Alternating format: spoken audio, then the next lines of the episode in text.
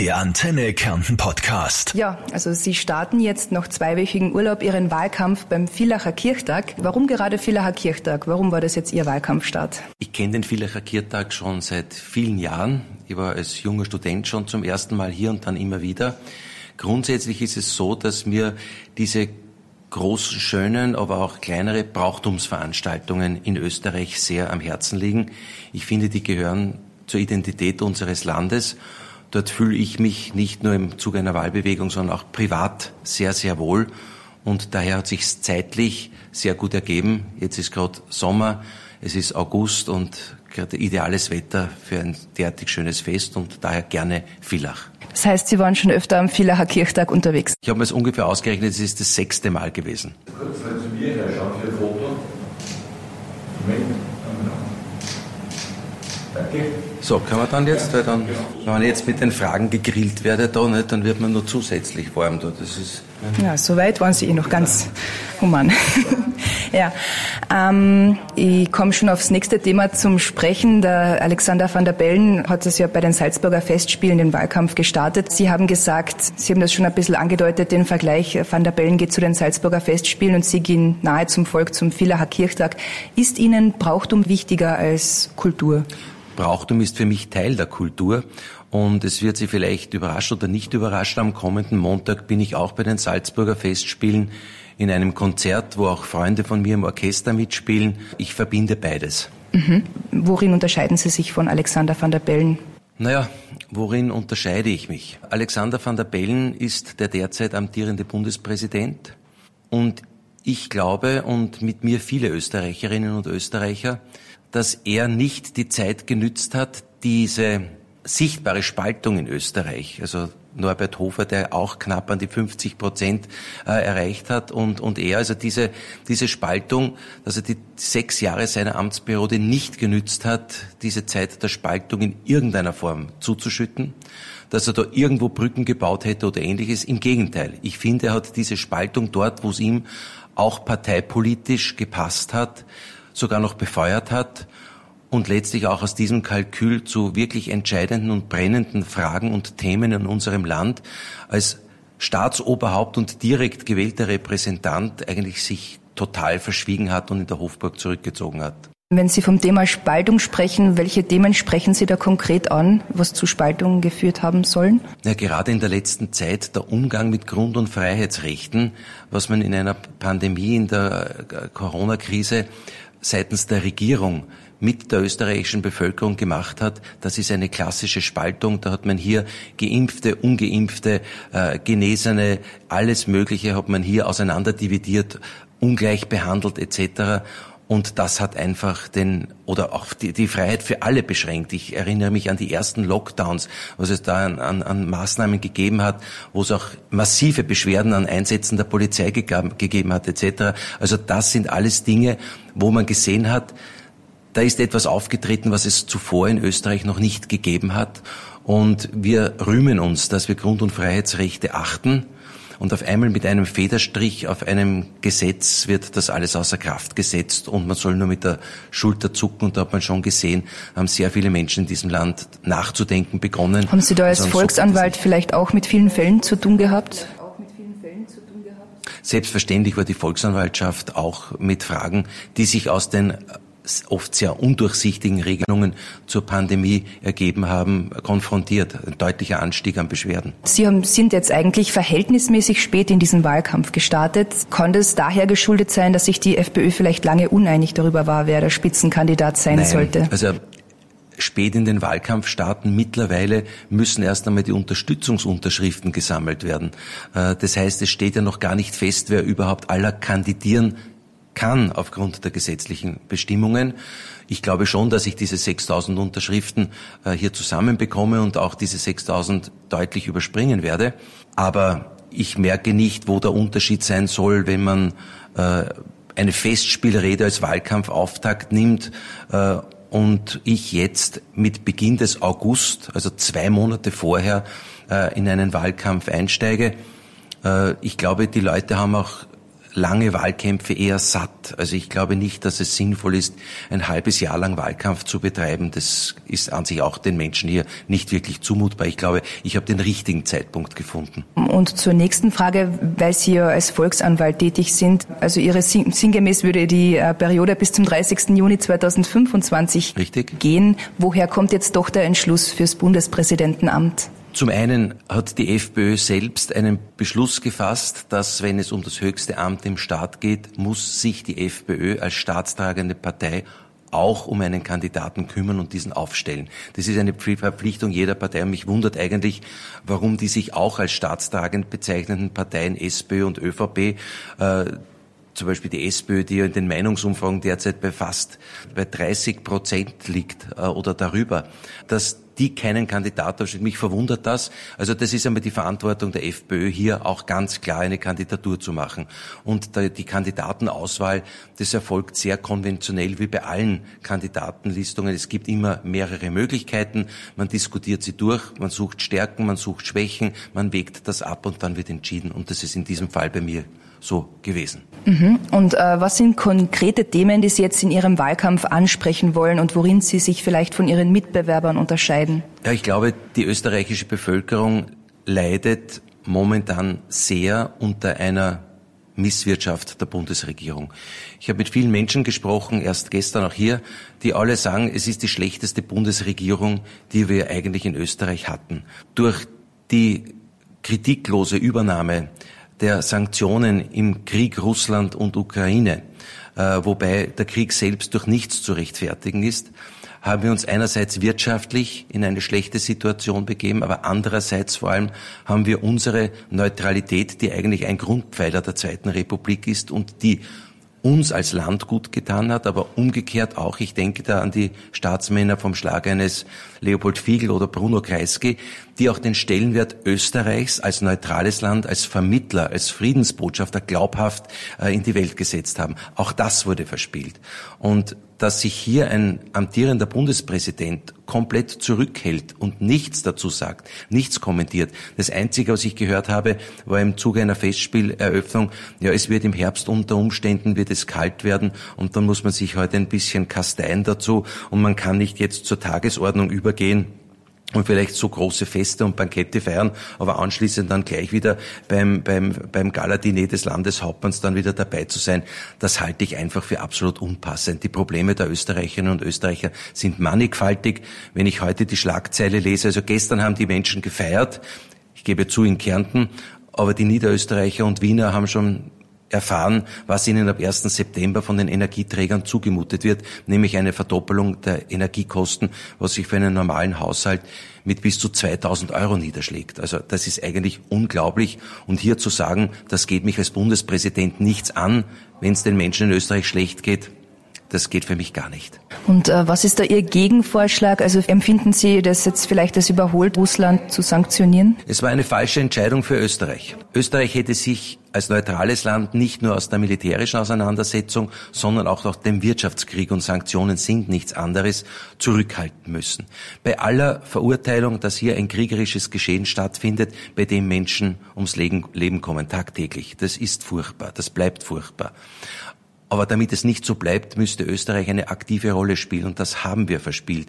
Die Reise des Bundeskanzlers, das war nur als Placebo gedacht, ist nicht mehr ernst zu nehmen, nachdem wir Partei eigentlich in diesem kriegerischen Verfahren geworden sind. Da kommen wir jetzt gleich zu dem Thema Neutralität. Die FPÖ hat ja eigentlich immer eine sehr klare Stellung dazu gehabt. Glauben Sie, schützt uns die Neutralität aktuell noch, wo es einen Aggressor wie Russland in der Ukraine gibt? Die Neutralität würde uns schützen. Ich fürchte nur, dass wir die Neutralität bereits verspielt haben und dass wir, auch wenn wir uns jetzt noch das äh, Etikett Neutralität umhängen, dass andere Staaten es nicht mehr so sehen, dass wir neutral sind. Ich glaube, nicht nur Russland sieht uns mittlerweile nicht mehr als neutral, sondern auch in der EU wird erwartet, dass wir eigentlich unsere Neutralität aufgeben. Da wird einfach so getan, sagt es euren Bürgern, dass ihr neutral seid. In Wirklichkeit seid ihr es ganz anders. Ihr seid Teile äh, von Bündnissen, ihr seid Teile, äh, wo man auch nicht nur kriegerische, sondern auch wirtschaftliche Auseinandersetzungen führt. Die Neutralität ist ein Placebo und ich möchte, dass die Neutralität wieder diesen Stellenwert gewinnt, wie sie in einer Ära Bruno Kreisky gehabt hat. Das möchte ich bewirken. Mhm. Und jetzt zur nächsten Frage. Könnten Sie noch einmal zusammenfassen, was qualifiziert Sie für das Amt des Staatsoberhauptes? Einerseits die Voraussetzung, ich bin über 35 Jahre alt und österreichischer Staatsbürger. Das heißt, ich bin passiv wahlberechtigt. Ich bin lange genug in der Politik. Ich kenne die Funktionsweisen, wie Politik funktioniert, den unterschiedlichsten Tätigkeiten. Ich bin von meiner Ausbildung her Jurist, ich kann die Verfassung lesen, ich weiß, was drinnen steht und ich kann sie vor allem auch anwenden. Und wenn Sie jetzt in den Wahlkampf starten, wir blicken zurück auf den Wahlkampf 2016, da hat der Herr Norbert Hofer ein historisch bestes Ergebnis für die FPÖ in so einer Wahl eingefahren. Wie geht's Ihnen dabei? Die Latte ist immerhin sehr hoch. Ja, äh, ich bin sehr glücklich, dass Norbert Hofer damals angetreten ist und diesen fulminanten Wahlkampf geführt hat. Er ist diesbezüglich mein absolutes Vorbild und ich hoffe, dass ich das auch noch knacken werde, was er gemacht hat, was er erzielt hat an Resultaten, weil das würde dann bedeuten, dass ich 50 Prozent plus eine Stimme auf jeden Fall habe. Das ist meine Latte. Äh, zunächst einmal in die Stichwahl zu kommen und in der Stichwahl dann selbst die Mehrheit der Österreicherinnen und Österreicher mit dem Versprechen, in diesem Land die Spaltung nicht so aufrecht zu halten, sondern ein direkter Ansprechpartner der Bürger gegenüber den Regierenden zu sein, dass ich das einhalten werde und mich nicht verschweige, wenn den Menschen in Österreich etwas unter den Nägeln brennt. Und Ihr Slogan, wir holen unser Österreich zurück, hat auch schon für Aufsehen gesorgt. Äh, auf welches Österreich beziehen Sie sich da? Worauf wollen Sie sich zurückbesinnen? Ja, das ist das Österreich, wo Grund- und Freiheitsrechte etwas Wichtiges sind, eines der höchsten Güter, wo wir seit dem 19. Jahrhundert schon Vorreiter waren, auch in menschenrechtlicher Hinsicht. Wir wollen Vorreiter sein, wenn es darum geht, dass wir eben die Neutralität, die wir in der Zweiten Republik hatten, dass das wieder im Vordergrund steht und nicht nur eine leere Worthülse ist, sondern tatsächlich mit Leben erfüllt wird. Und letztlich möchte ich, dass die Menschen in diesem Land glücklich, wirtschaftlich sicher leben können. Und das scheint auch gefährdet. Also ich möchte dieses Österreich, das unsere Vorgenerationen nach 1945, nach den Trümmern des verheerenden Zweiten Weltkriegs auf, auf unserem Staatsgebiet aufgebaut haben, das möchte ich für die nächsten Generationen erhalten. Und momentan schaut es nicht dazu aus und daher meine Anstrengung, dass wir uns dieses Österreich wieder zurückholen. Da komme ich gleich aufs Thema, weil Sie erwähnt haben, Grund- und Freiheitsrechte, Corona-Politik zu sprechen. Wie stehen Sie denn zur Corona-Impfung? Ich stehe zum Impfen. Impfen ist etwas Sinnvolles, es ist medizinischer Fortschritt. Aber ich bin kein Mediziner. Für mich geht es darum, dass man Menschen nicht dazu zwingen darf, dass man sie in die Pflicht nimmt, etwas mit ihrem Körper zu machen, was sie nicht wollen. Das ist für mich das Grundrecht. Herbert Kickler hat gesagt, es soll jeder Mensch, soll in einer Krankheitssituation, ob Corona oder auch eine andere, soll zum Arzt seines Vertrauens gehen und sich beraten lassen. Aber die Regierung, ein Zwangsgesetz ist nicht der Arzt meines Vertrauens. Das muss jedem Einzelnen überlassen bleiben. Und es darf nicht so sein, dass jeder, der seine Grund- und Freiheitsrechte in Anspruch nehmen möchte, dass dann auf den sogar noch mit dem Finger drauf gezeigt wird. Das ist eigentlich unserer Demokratie nicht würdig.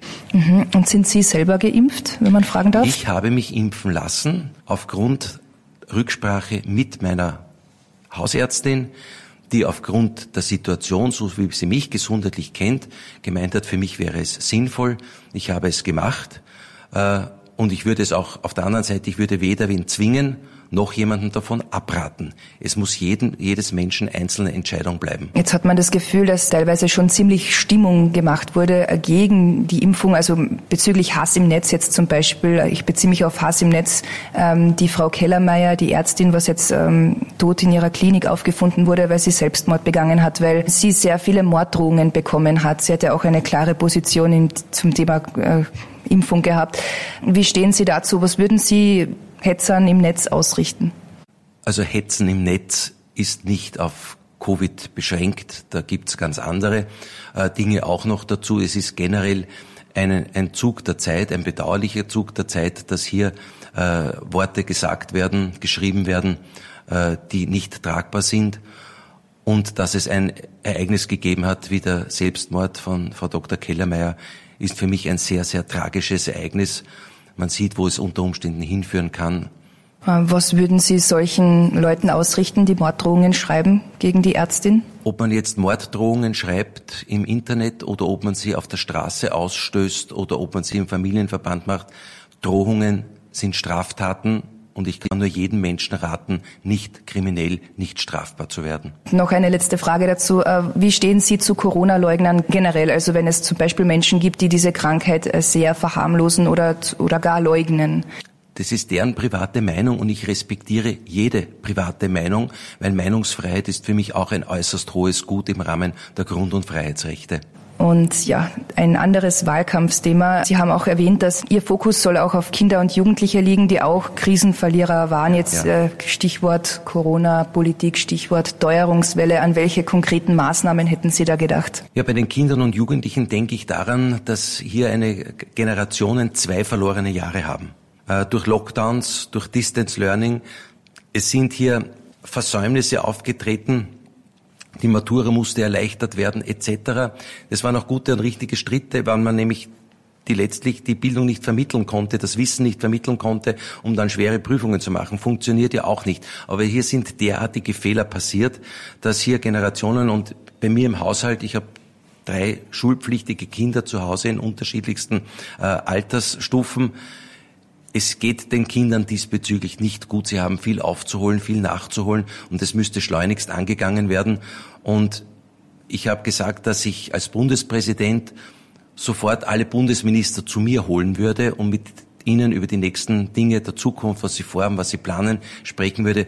Der Bildungsminister würde ganz oben auf dieser Liste stehen, der als einer der ersten bei mir vorsprechen sollte, mit dem ich ein Gespräch führen würde, wie die Zukunft der Kinder, der Jugendlichen in Österreich wiederum auf eine Normalität kommt, dass sie ein gelingendes Leben haben können. Was ist da Ihrer Meinung nach in den letzten Jahren verabsäumt worden, also seit Corona?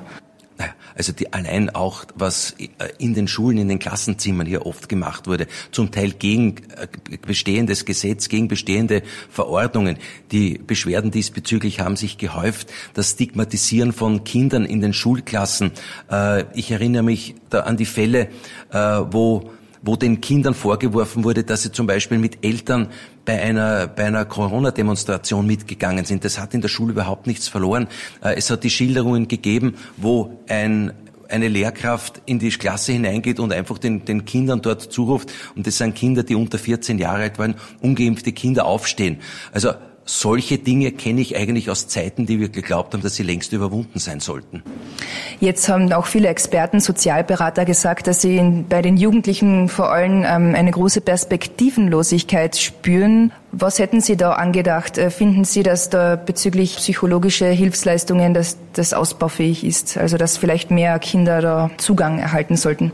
Also zum ersten sollte man mehr Kinder gern haben. Und mir kommt vor, wie wenn man Kinder eigentlich nur in Sonntagsreden sagt, das ist, die Kinder sind die, unsere Zukunft, aber in Wirklichkeit hat man sie nicht wirklich gern, äh, was man ihnen alles aufbürdet. Das wäre mal der erste Zugang. Das zweite ist das Hilfspersonal, aber da sind wir in einer sehr speziellen Bildungsdebatte schon drinnen, wo ich nicht weiß, ob das nicht den Rahmen sprengt. Aber Tatsache ist, dass ein sogenanntes Unterstützungspersonal an Schulen, da geht es nicht um psychologisches, da geht es um Ernährungsberater, und so weiter. Das vielfältiges Thema, würde fast ein eigenes Interview äh, geben müssen. Äh, aber da ist Österreich absolutes Schlusslicht. Und die FPÖ fordert ja auf ihrer Seite auch einen, einen Preisdeckel zum Beispiel für Treibstoffe oder für Grundnahrungsmittel, aber auch einen, eine Senkung der Mehrwertsteuer auf Energiepreise. Ist das eine Maßnahme, von der alle Österreicher profitieren sollen gleichermaßen? Na, selbstverständlich. Also ein Backerl Milch kauft sich der Millionär und kauft sich ein Mensch mit geringem Einkommen. Und die Mehrwertsteuer, die dort drauf ist, zahlt jeder. Das heißt, es ist eine Maßnahme, eine Steuersenkung, die bei allen wirkt. Es gibt manche, die können sich mehr leisten, selbstverständlich, aber dort, wo es schnell wirkt. Und ich habe gesehen und bemerkt, dass dann immer, wenn solche Maßnahmen in Österreich verlangt werden, wie Preisdeckelungen etc., dann sagt man immer, das in Österreich alleine bringt das nichts, da muss es eine gesamteuropäische Lösung geben. Das ist immer so der Klassiker. Es wird dann, wenn man selbst nicht entscheiden will, weil der Staat nämlich dadurch Mindereinnahmen erzielen würde. Äh, wenn ich schaue, was die Energiekonzerne an Gewinnen machen. Milliardengewinne und dann kriegt jeder Österreicher, wenn er 2000 Euro mehr Energiekosten zahlt, kriegt er dann 150 Euro Energiebonus. Das sind Almosen. Und es wird dann das Problem der Verantwortung immer dann nach Brüssel geschaufelt. Nein, eine Entscheidung in Brüssel wird entweder nie oder sehr spät kommen. Wir wollen eine rasche Entscheidung und eine rasche Entscheidung kann nur im eigenen Land fallen. Was Sie früher angesprochen haben, dass das äh, sowohl Millionären als auch dem kleinen Mann etwas bringen würde. Gibt es auch Maßnahmen, die die FPÖ gerne setzen würde, die nur dem kleinen Mann etwas nützen? Na, es wird schwierig sein, wenn man äh, bei jeder Tankzapfsäule einen Kontrolleur hinstellt, der sagt, bitte äh, stellen Sie jetzt den, äh, zeigen Sie mir einen Einkommensteuerbescheid her und je nachdem kriegen Sie dann bei der billigen Säule oder bei der teuren Säule gedampft. Das funktioniert so nicht. Ich glaube, die Zahl der Millionäre in Österreich ist relativ überschaubar. Lassen wir den Millionären auch günstigen Treibstoff, solange die Gesamtbevölkerung davon profitiert. Das wäre mir das Wichtigere, dass endlich einmal der breiten äh, Masse der Österreicherinnen und Österreicher geholfen werden kann und dann immer nur mit Ausreden, ja, ja, die Millionäre würden das auch kriegen. Das sind alles Ausreden, nur um die Österreicherinnen und Österreicher weiterhin, ich sag's jetzt provokant, vielleicht auszusackeln und dann irgendwann einmal mit Brosamen wieder abzuspeisen. Und dass Sie gewisse Auszahlungen bekommen ab einer gewissen Einkommensgrenze, halten Sie davon wenn man, nichts? Wenn man so etwas organisiert, es gibt ja nach wie vor soziale Staffelungen, auch der, der Steuersatz ist ein gestaffelter, nur es geht immer um rasche Maßnahmen. Äh, immer dann, wenn wir jetzt, jetzt müssen wir wieder Staffelungen überlegen und Grenzen überlegen und es ist jetzt 1000 Euro höher oder 1000 Euro weniger. Das sind immer so Verzögerungsfaktoren drinnen. Einmal eine schnelle Lösung machen und vielleicht dann hinten noch sagen, so, wir sehen jetzt Staffelung, aber bitte doch endlich einmal schnell den Österreicherinnen und Österreichern mit Maßnahmen helfen. Ein Beispiel. Der Bundeskanzler hat jetzt nach diesem Gipfel, wo auch die Oppositionsparteien eingeladen waren, gesagt, äh, das kommt deswegen erst im Herbst, weil der parlamentarische Prozess so lange dauert. Weil jetzt, das ist richtig, das Parlament ja nicht tagt, aber ob anscheinend die Parlamentarier nicht mehr auf die Idee kommen, eine Sondersitzung zu einzuberufen, wenn es um dringende Sachen für die Menschen in dem Land geht, das halte ich für absurd. In Wirklichkeit, wenn Lösungsvorschläge da sind und es braucht ein Gesetz, dann muss morgen der Nationalrat zusammentreten und dieses Gesetz beschließen, um die Österreicher zu entlasten. Das könnte auch ein Bundespräsident fordern. Okay, dann komme ich zur nächsten Frage. Äh, Sie sind ja auch Mitglied der Libertas in Wien. Ein Mitglied von Ihnen, äh, Dieter Derntl, hat gesagt in einem Standard-Interview, dass er sich als deutsch-national bezeichnen würde. Jetzt war das schon im Wahlkampf von Norbert Hofer ein Thema, dass es eine Burschenschaft gibt, die äh, sich als deutsch-national bezeichnet und es ist ihm vorgeworfen worden, dass der Begriff Österreich, dass der dadurch abgelehnt wird. Wie stehen Sie zu dieser Thematik? Was können wir unter deutsch-national verstehen? Wir haben ein kulturelles Erbe und das wäre jetzt ein historischer Vortrag, aber ich glaube, jeder Deutschnationale oder der sich so auch in Österreich bezeichnet, ist von Österreich begeistert und möchte daran nichts ändern. Also jede Unterstellung, irgendwer wollte Österreich auslöschen oder sonst etwas, absoluter Also Österreich als eigene Nation, das würden Sie jetzt nicht in Frage stellen. Nein, natürlich nicht. Wir sind ja auch eine Staatsnation, ist ja keine Frage. Wir haben ein Heimatgefühl. Ich bin selbst Träger dessen, was hier passiert. Darum gehe ich zu den Brauchtumsveranstaltungen, weil ich diese österreichischen Eigenheiten so schätze und liebe. Genauso wie unsere österreichische Kultur. Wir sind auch eine Kulturnation. Noch einmal, um auf den Wahlkampf sprechen zu, zu sprechen zu kommen. Ähm, es gibt ja jetzt äh, mehr Mitbewerber, also zum Beispiel die MFG, die sich auch für die Freiheit einsetzt, dass es keine, keinen Impfzwang unter Anführungszeichen geben sollte. Dann gibt es auch den Gerald Groß, äh, ehemals FPÖ, BZÖ-Politiker, dann aber natürlich auch die Bierpartei, weil es ist ja immer auch so, dass ähm, viele Protestwähler bewusst die FPÖ wählen. Glauben Sie, wird es dieses Jahr schwieriger im Wahlkampf? Ich möchte das noch gar nicht beurteilen. Mich freut es grundsätzlich in einer lebendigen Demokratie, wenn viele Kandidaten äh, sich bewerben. Äh, es ist auch eine gewisse Anstrengung, der man sich unterziehen muss. Und ich glaube, es ist wichtig, ein breites Spektrum zu haben, wo man auch auswählen kann. Äh, mich freut es, dass einige der Mitbewerber, Sie haben es auch angesprochen, Gerald Groß und Dr. Brunner von der, von der MFG, dass die sehr, sehr ähnliche und viele ähnliche Ansichten haben wie ich. Also das ist ja auch nichts Verwerfliches. Und da wird es halt dann darauf ankommen, wo der, der Wähler glaubt, er ist am besten aufgehoben. Und das werden wir dann einmal nach dem ersten Wahlgang am 9. Oktober sehen. Mhm.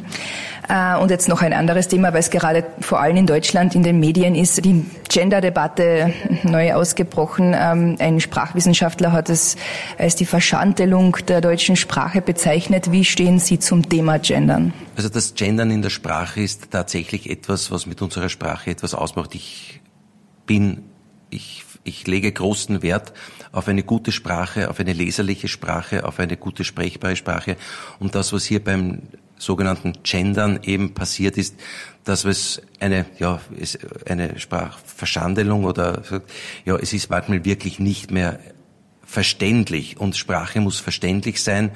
Und ich würde beim Gendern eher sehr zurückhaltend sein in der Sprache. Man kann durchaus sagen, Österreicherinnen und Österreicher, ich glaube, das wird Sendezeit oder sonst was nicht wesentlich beeinträchtigen. Mhm. Also gendern Sie selbst in Ansprachen und E-Mails zum Beispiel nicht? Eher nicht, nein. Mittlerweile gibt es ja auch mehrere anerkannte Geschlechter in Österreich. Wie stehen Sie dazu? Sind Sie ein Bundespräsident für alle? Ich werde versuchen, ein Bundespräsident für alle zu sein. Und ich sehe noch die, die Frage von geschlechtlicher, von sexueller Orientierung, die vielfältig sein kann, sehe ich. Aber, und die Einzelschicksale, die auch damit betroffen sind, also die äh, entsprechend hier äh, anders sind und auch anders sein dürfen. Das muss auch im Rahmen von Grund- und Freiheitsrechten möglich sein. Aber äh, ich würde mich freuen, wenn wir als einziges Problem in Österreich nur die Frage des Genderns haben sollten. Es gibt auch noch andere wichtige Probleme, die gelöst werden müssen.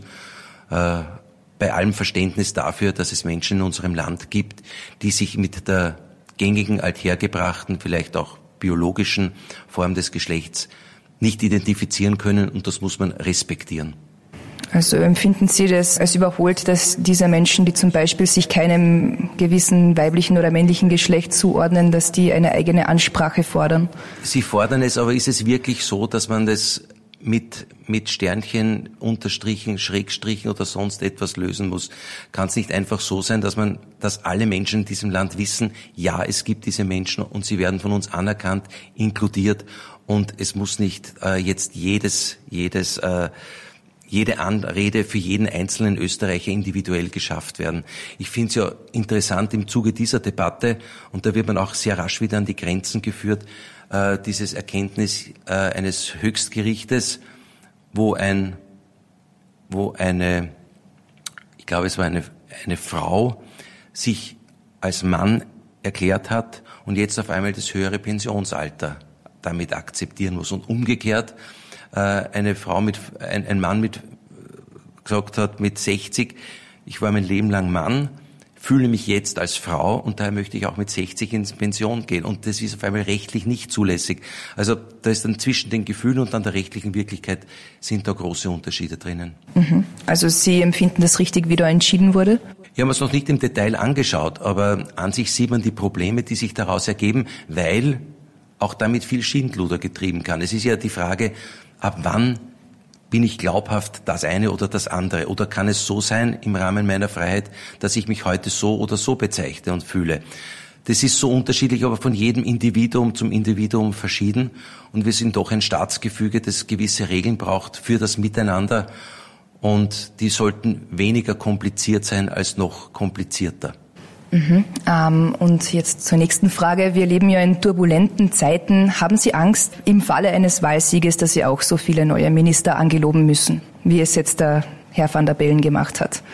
Also ich möchte nicht sagen, dass ich eine Angst davor habe, aber es macht mir schon Sorge, dass in den letzten Jahren Regierungsämter ja, wie am Bazar sich permanent dauernd abwechseln. Also die Gesundheitsminister kommen und gehen etc. Offensichtlich überlegen sich die Menschen nicht, bevor sie ein Staatsamt übernehmen, ob sie das überhaupt stemmen können und wollen.